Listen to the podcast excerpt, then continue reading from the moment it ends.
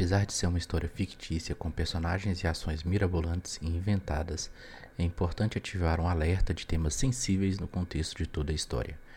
Caso você não esteja bem ou não goste dos temas considerados pisados ligados à morte, considere não continuar ouvindo esse áudio. Caso você sinta que precisa conversar com alguém sobre temas assim, sugiro que procure ajuda. Um psicólogo é sempre o melhor caminho para ter uma vida mais tranquila e leve.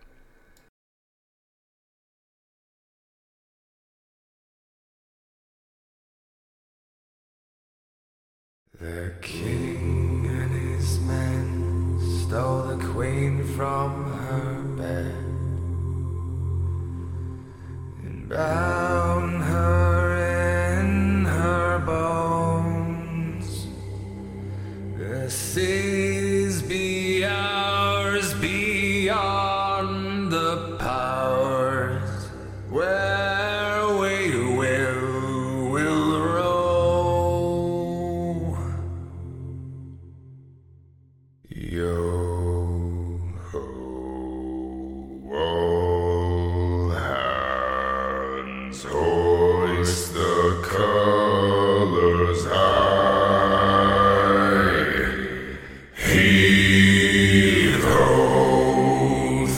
thieves and beggars,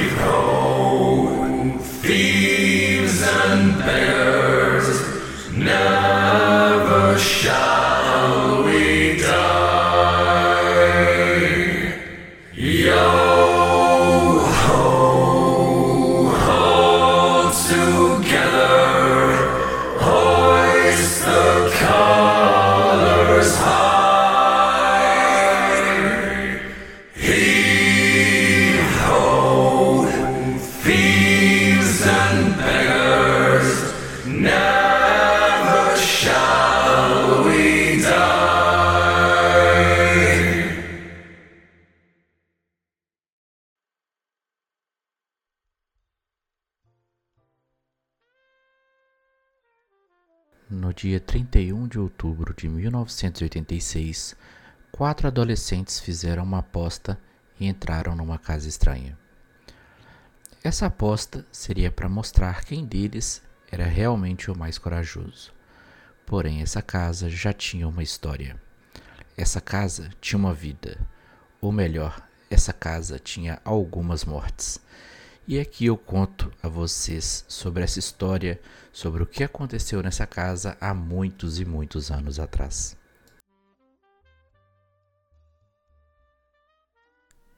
Na cidade de São Paulo, conta-se que em 1966, na rua Sebastião Velho, morava uma senhora já idosa, oriunda de Guaratuba, Paraná.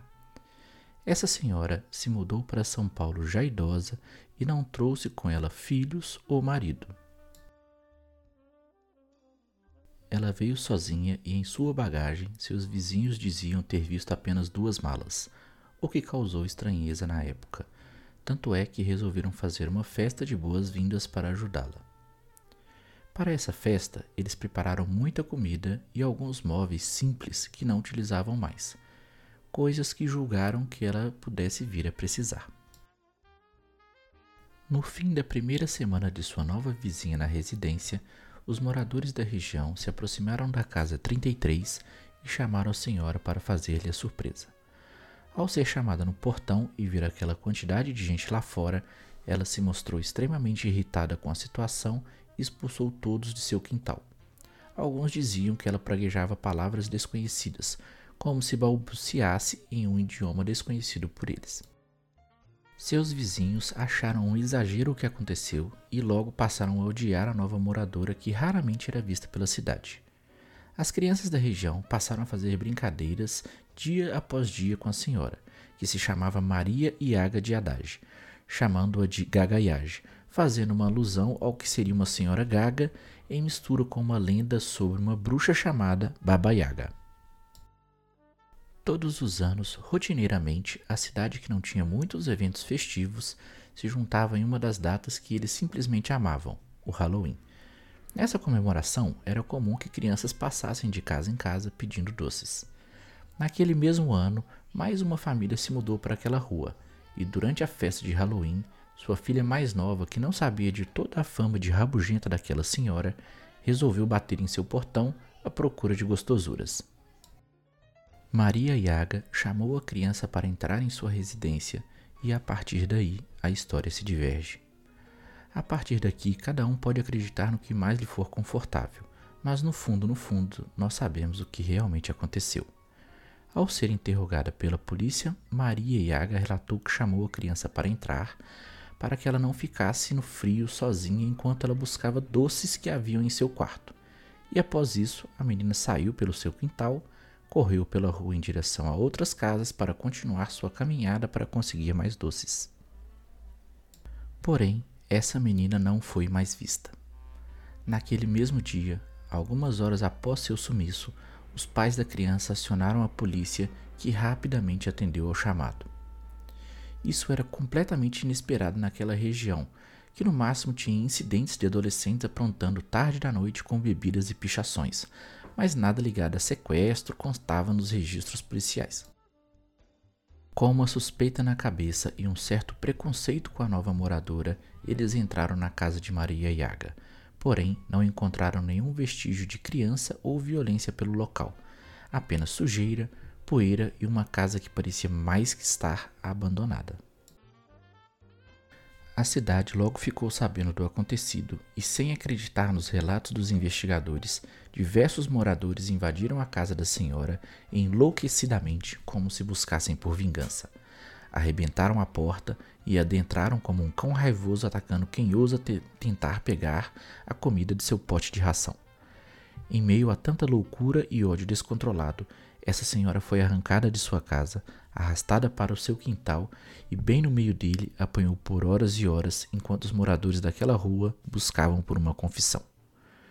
Por já ser de idade avançada, essa senhora não resistiu aos ferimentos e faleceu ali mesmo onde seu corpo foi deixado, até que no outro dia um carro da prefeitura viesse recolher e levar para ser enterrada. Para abafar o caso, a polícia local optou por não prender ninguém e dizer que o corpo foi encontrado na manhã seguinte e nenhum suspeito foi encontrado. E também não havia nenhuma pista a seguir, porém, quem vivia ali sabia bem que o caso não foi exatamente assim. Da mesma forma, o jornal local, que tinha como dono um grande nome da área de construção civil, optou por não noticiar e fingir que nada aconteceu, visto que isso poderia trazer uma visão ruim sobre a cidade e afugentar futuros clientes.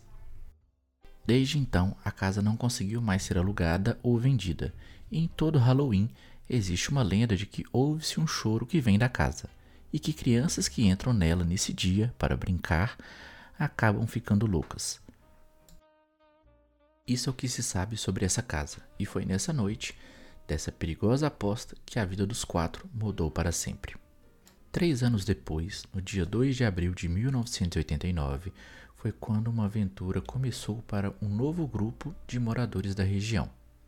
Jason, um dos quatro garotos que estava na casa, desapareceu. Jones, professor, personagem interpretado pelo Joseph. Professor na cidade de São Paulo, é irmão de Jonas e, junto com ele, gosta de matar o tempo estudando artes ocultas e misticismo. Apesar de ser muito cético e não acreditar que essas coisas possam de fato existir, parece que algo está para mudar sua visão sobre o assunto. Jones ouviu boatos de que um adolescente, possivelmente com as mesmas roupas que Jason estava quando desapareceu, foi visto numa casa velha afastada do bairro. Jason foi aluno da escola onde Jones dá aula atualmente e conhece bem a história que se conta na cidade sobre o que aconteceu naquele Halloween. A coincidência de que um dos quatro estudantes desapareceu o intrigou e fez com que ele fosse de encontro ao seu irmão para contar o que havia ficado sabendo. Jonas, coveiro, personagem interpretado pelo Jones. Jonas vem sentindo uma sensação estranha, algo triste e sombrio parece que está rondando o cemitério. Ele sente que uma força estranha vem crescendo dia a dia, mas que nos últimos dias está muito mais forte do que o comum. Jonas acredita ter sentido a presença de um ser no local onde foi sepultado Maria e Haddad. Jonas, por ser uma pessoa de muita fé, graças à forma como foi criado por sua mãe, já havia se confessado com o padre Carol, personagem de Fernando, sobre essa presença que ele vinha sentindo.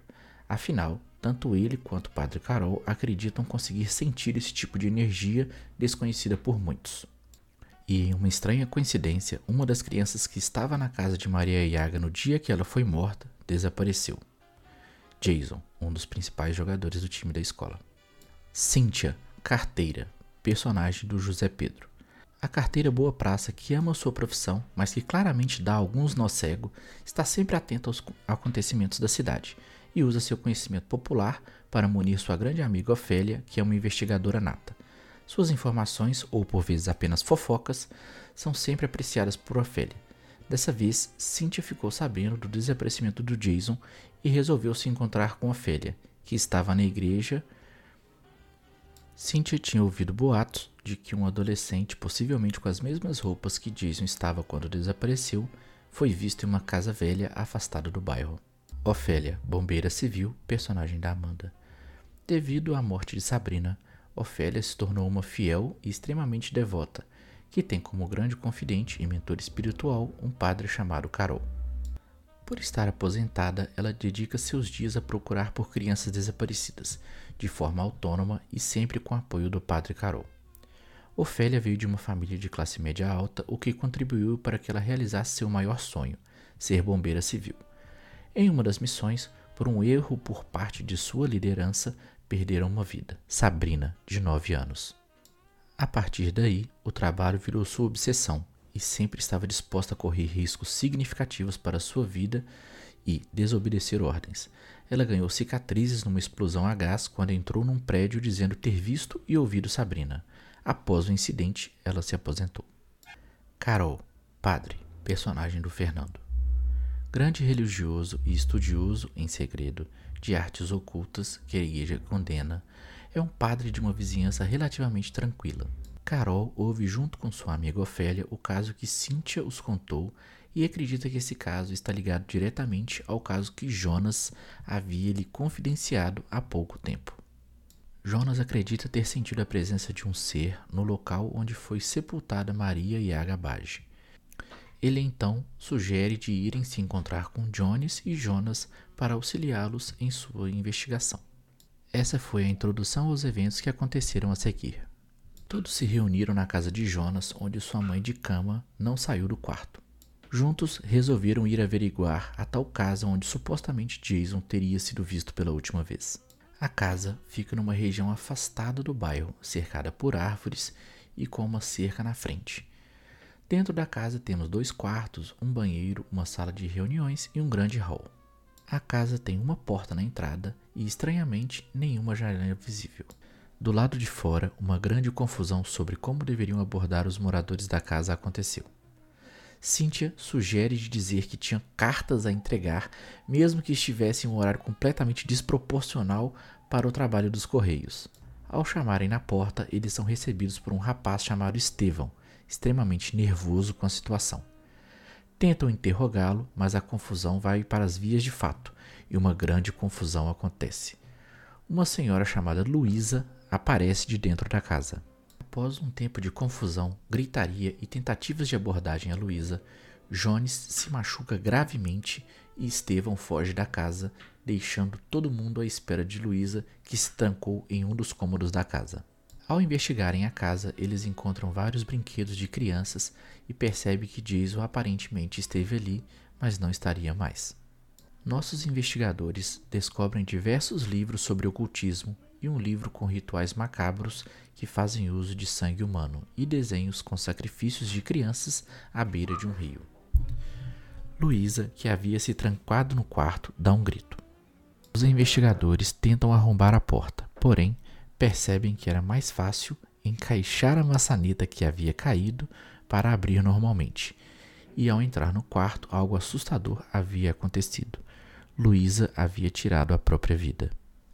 Lá encontraram uma carta de despedida em tom de deboche de Luísa, onde dizia que no Lago Prateado três das quatro crianças seriam sacrificadas, e com isso elas trariam novamente Baba Yaga de volta, bem como ela própria ressurgiria e um poder muito maior seria libertado para salvar esse mundo. Encontraram também uma foto com três senhoras, possivelmente irmãs, Luísa, Michele e uma que não reconheceram. Então, os investigadores resolveram se dirigir à Lagoa Prateada e encontrar Jason. Porém, antes disso, resolveram passar em três lugares. Foram à casa de Jonas, onde sua mãe havia fugido e deixado uma carta dizendo que não havia tempo para lhe explicar o que havia acontecido. Foram também ao pronto-socorro local para tratar o ferimento na cabeça que Jones teve em combate com Estevão. E foram ao cemitério onde Jonas queria lhes mostrar o que de estranho estava acontecendo no túmulo de Baba Yaga. E de fato, no túmulo de Baba Yaga, algo muito estranho estava acontecendo. Diversos vagalumes estavam cercando o túmulo de Maria e Agadage, e após abrirem seu túmulo, o corpo não foi encontrado, mas sim um pentagrama onde uma sensação horrível pairou o ambiente e só cedeu quando, num ato de extrema coragem e desespero, o padre Carol fez uma oração onde usou de toda a sua fé e do fundo do seu conhecimento bíblico para trazer paz ao ambiente. Ao chegar na Lagoa Prateada, se depararam bem na entrada com um rapaz estranho, com uma câmera na mão e que disse se chamar Escobar e trabalhar na televisão. Eles lembravam vagamente que se tratava de um caça-fantasma desses programas sensacionalistas. Escobar disse que estava ali pois havia recebido uma dica de que um ritual cabalístico estaria acontecendo. Logo que entraram na floresta, uma cena se formou no local onde Jason clamava por socorro e pouco tempo depois desapareceu com as seguintes palavras: é tarde demais. Ela vai voltar. Suas irmãs já começaram. Vocês precisam me salvar. Vocês precisam salvar nós quatro. Nós nunca deveríamos ter entrado naquela casa. Maldita aposta. Maldita casa. Maldita Baba Yaga. Suas irmãs vão nos usar. Elas vão trazer de volta aquela velha. Nesse tempo, Escobar ficou extremamente desesperado por ter visto e acreditado ter gravado pela primeira vez uma aparição real de uma assombração. Ele saiu correndo, entrou em sua van e fugiu do local dizendo estar indo estudar o que havia acontecido. Continuaram caminhando pela floresta encontraram o corpo de Estevão já morto no chão e decidiram seguir suas buscas por Jason. Eles continuaram seguindo até que eles veem uma senhora. Eles param para entender o que está acontecendo e veem à frente dela Jason, deitado. A senhora olha atentamente para vocês e sorri. Ergue os braços e vocês podem ver a luz da lua reluzir no objeto que está em sua mão. Esse objeto reflete como um perfeito espelho a imagem da lua, e vocês percebem que se trata de uma adaga maravilhosamente bem polida. Ela desceu seus braços e crava no peito de Jason a adaga, o qual vocês veem levantando a cabeça como num reflexo e logo em seguida abaixando novamente, como quem perde suas forças.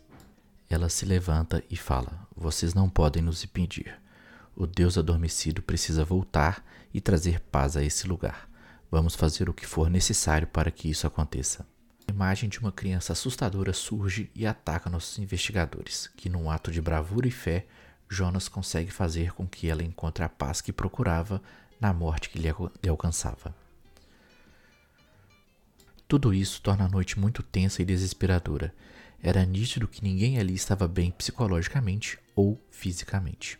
Mas ainda sedentos pela busca das três crianças restantes, eles seguem atrás da liderança de Ofélia para trazer os três vivos. Afinal, o tal ritual não poderia acontecer e a essa altura do campeonato eles já não duvidavam de nada que fosse tido como outrora sobrenatural. Após desconfiarem que o paradeiro de Fernando era a casa da Baba Yaga, os investigadores partiram imediatamente para lá. Ao chegar na casa, eles invadem e uma grande discussão acontece enquanto a segunda irmã segura uma faca contra o pescoço de Fernando, ameaçando matá-lo se não conseguisse fugir. Meio a um agarra-agarra e um empurra-empurra, Michele morre aos golpes que sofreu e Fernando é resgatado pelos investigadores. Agora é a hora de encontrarem as duas crianças que ainda restam. Padre Carol coloca Fernando sobre os cuidados da sua paróquia, pois a essa altura ele não consegue mais confiar que a polícia pudesse fazer algo por ele. Fernando estava completamente imóvel e sem reação, e depois de muito tentarem saber sobre seus amigos, pouco conseguiram nas tentativas com Fernando.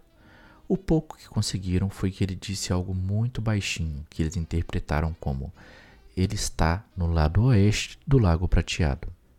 Sem pistas e com poucas esperanças, resolveram partir em direção ao Lago Prateado o mais rápido que puderam. Ao chegarem no lado oeste, procuraram, procuraram, procuraram, e quando já estavam para desistir, encontraram uma carta embaixo de um par de chinelos. Ao fundo, do outro lado do rio, eles veem a mãe do Jonas correndo em direção ao norte. Cynthia, mais do que depressa, pega a carta e lê para Jones.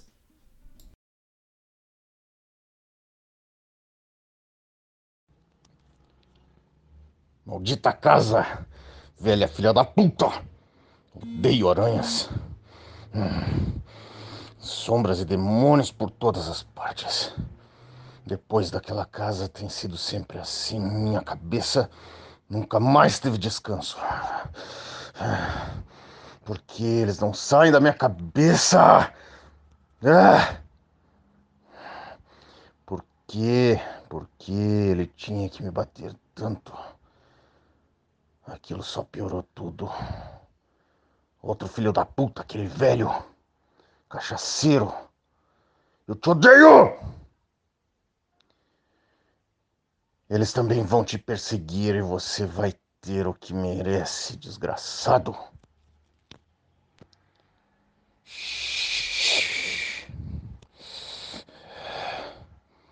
Parem de falar, desgraçados malditos. Ah, eu preciso fumar, beber. Assim vocês calam a porra da boca. E eu posso descansar um pouco.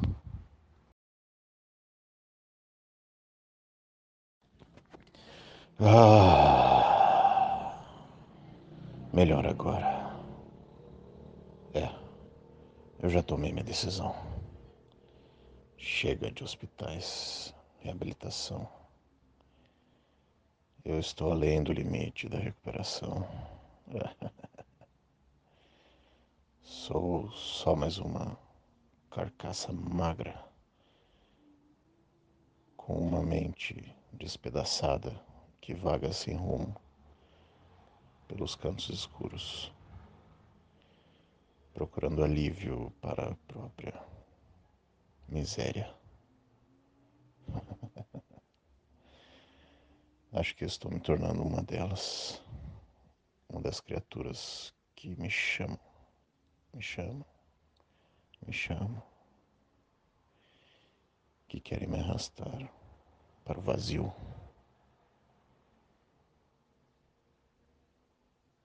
Não lembro mais de como era ser um menino talentoso e cheio de sonhos.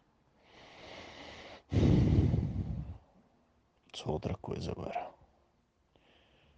uma coisa que nunca quis ser. Acho que eu sou o vazio, o frio que habita, o nada. Chega dessa merda.